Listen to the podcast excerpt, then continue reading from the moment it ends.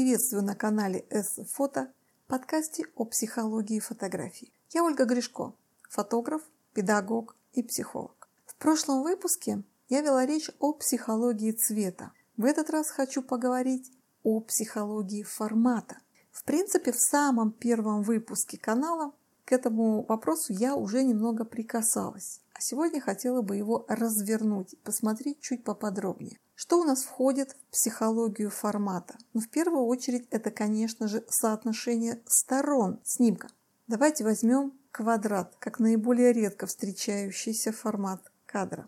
Квадрат исподволь вызывает у человека ощущение стабильности, ощущение незыблемости, устойчивости и неизменности, отсутствие динамики. Поэтому, если внутри квадратного формата вы разместите каким-то образом динамичный сюжет, то это будет просто шикарное воздействие на зрителя, и вы, безусловно, произведете достаточно сильное впечатление. Должна оговориться, Лучше использовать не изображение движения, а создание динамики. Это разные вещи. Динамика может создаваться за счет композиции, а движение изображается с помощью тех или иных технических средств. Это разный вопрос.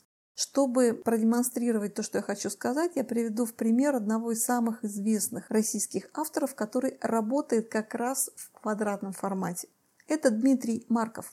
Если вы еще не знакомы с этим именем, обязательно поищите его в сети. Крайне интересный автор. Следующее соотношение сторон, которое можно взять, это 4 к 3.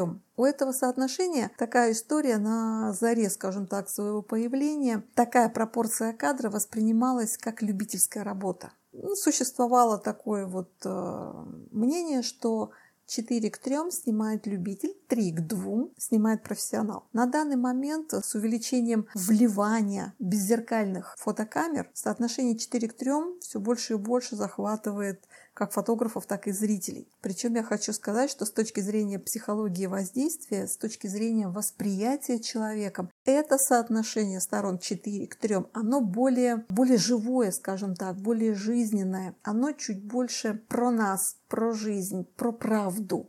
А вот соотношение 3 к 2, которое считалось когда-то уделом профессионалов, уже вызывает меньше доверия.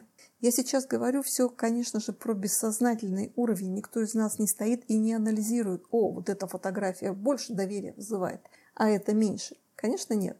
Но тем не менее психологическое воздействие вот этой пропорциональности сторон имеет место быть.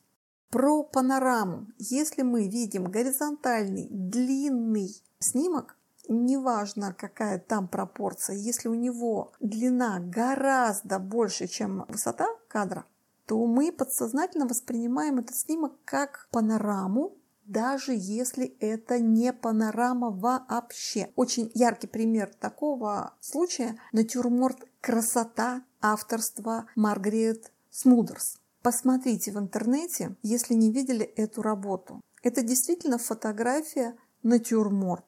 На ней изображены цветы но при этом она имеет панорамный формат. И да, возникает ощущение чего-то масштабного, большого, фундаментального, панорамного. Его много. Так как фотография всегда имеет какое-то ограничение, ну, по умолчанию, так сказать, это аксиома фотографии, у кадра есть границы.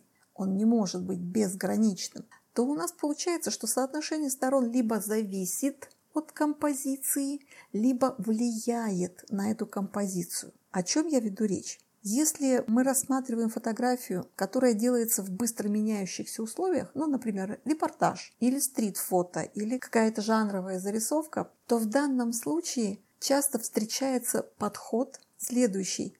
Автор сначала делает кадр, потом его корректирует, корректирует соотношение сторон. Это соотношение может поменяться от 3 к 2 до 4 к 3. Ну, в любом формате оно может поменяться в принципе при обработке. Если же мы говорим об условиях съемки, когда фотограф контролирует все, что происходит перед камерой, ну, например, студийный портрет или тот же натюрморт, то тогда, как правило, композиция зависит от выбранного соотношения сторон, а не наоборот.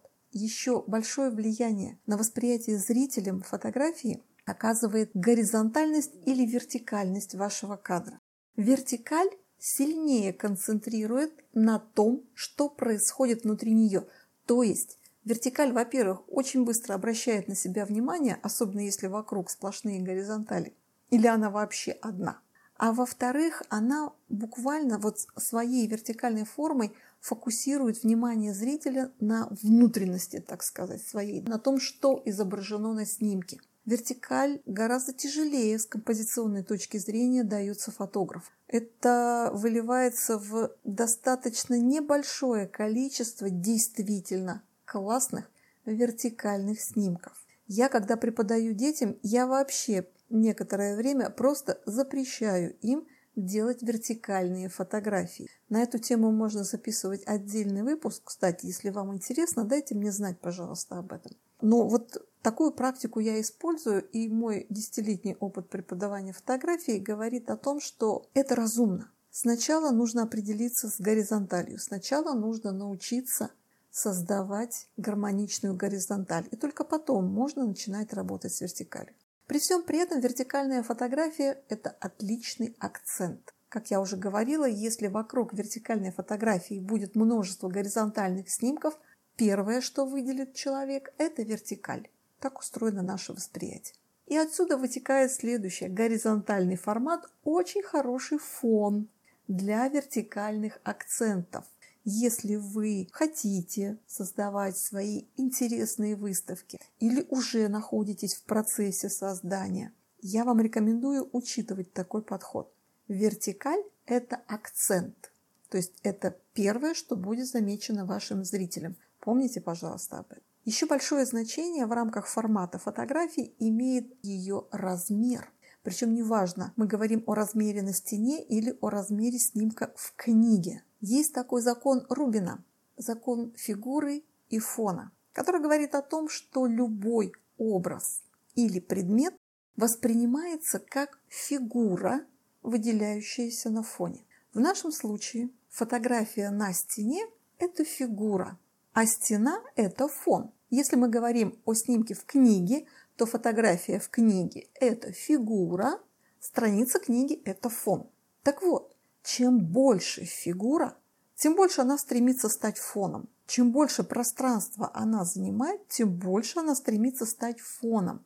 На практике, чем больше размер фотографии, тем большее воздействие на зрителя имеет снимок. Вплоть до того, что человек может начать ощущать себя героем вашей фотографии. И отсюда же следует вывод – какие снимки выигрывают в большом размере, а какие можно и в маленьком. Лаконичные снимки с минимальным количеством деталей шикарно смотрятся как маленькими, так и большими. А вот чем больше деталей на фотографии, тем больше выигрывает снимок в большом размере.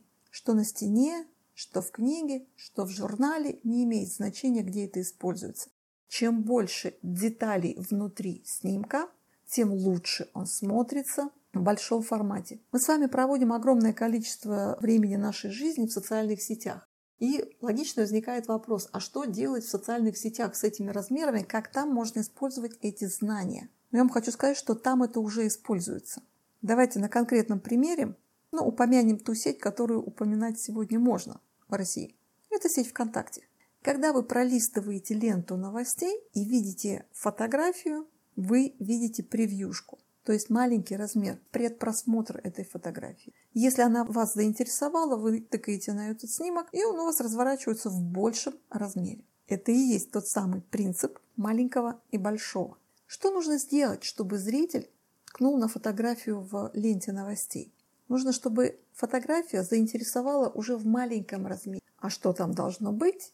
Хороший вопрос, правда? Кстати, если вы думаете о выставках, то у меня для вас хорошая новость. Ну, пока еще не проводили, например. То я хочу сказать, что выставку можно делать ведь и дома. Начинать тренироваться можно с домашней выставки. Будете вы на нее звать кого-то, не будете звать, это другой разговор. Но я пока еще за всю свою достаточно долгую жизнь не была ни в одной квартире, ни в одном доме, где нельзя было бы сделать хотя бы маленькую выставку фотографий. всегда есть какая-то поверхность, на которой можно разместить несколько снимков. А даже три фотографии могут быть уже выставкой. Они уже могут создавать историю. При всем при этом я хочу сразу же предостеречь от такой штуки, как развеска по линеечке. Ну, это вот классическая галерейная развеска, когда либо низ фотографий, да, либо верх фотографий выравниваются по одной линии. Ребята, так скучно. Даже если фотографии разного размера, это все равно скукота неимоверная. Я вас призываю наводить движуху на стенах, на дверях, на любых поверхностях наводите движуху из ваших фотографий, из ваших домашних снимков. Даже если вы не фотограф и слушаете этот подкаст просто ради интереса, я уверена, у вас в телефоне есть куча самых разных фотографий. Распечатайте их. Отправьте их на печать прямо с вашего телефона. Сейчас полным-полно разных сервисов. Распечатайте их разных размеров, с разным соотношением сторон. Можно даже в разных формах. Не знаю, треугольных, э, круглых, овальных, какие угодно. Скомпонуйте эти отпечатки блоками, и вы получите самый настоящий рассказ у вас дома, который будет радовать и вас, и ваших гостей. Плюс это отличный повод собрать какую-нибудь движуху, вечеринку, позвать гостей, развлечься и хорошо провести время. Почему нет? Итого, как можно использовать психологию формата фотографий в вопросе воздействия формата снимка на зрителя имеет значение любая мелочь, начиная от соотношения сторон и заканчивая размером фотографии. И вот этот вот самый размер и взаиморасположение снимков могут создать совсем неожиданную историю. Между прочим, в качестве аналогии для вот выстраивания каких-то визуальных рядов можно взять музыку. Она нам как-то ближе и понятнее, потому что с музыкальным выстраиванием мы встречаемся часто. Посмотрите, в качестве длительности в музыке, в фотографии может выступать, например, размер. Чем больше размер, тем более длительный звук, правда? Акцентом которые тоже есть в музыке, может выступать та же самая ориентация – горизонталь или вертикаль. А взаиморасположение фотографий может буквально выступать нотами на нотном стане. И во всем этом воздействии на бессознательный зритель таким светлым пунктом проходит мысль о большом влиянии маленьких вещей, тех самых фишечек, лайфхаков или смыслов, над которыми не задумывается большинство но влияние от которых при этом не становится меньше, потому что оно происходит на наше бессознательное, хотим мы того или не хотим. В следующий раз я хочу пройтись по пунктуму, понятию, которое было введено Роланом Бартом и так часто культивируется фотографами, так сказать, продвинутого уровня старой школы. А на сегодня все. Фокусируйтесь на светлом, как в фотографии, так и в жизни. Подписывайтесь на канал и до встречи!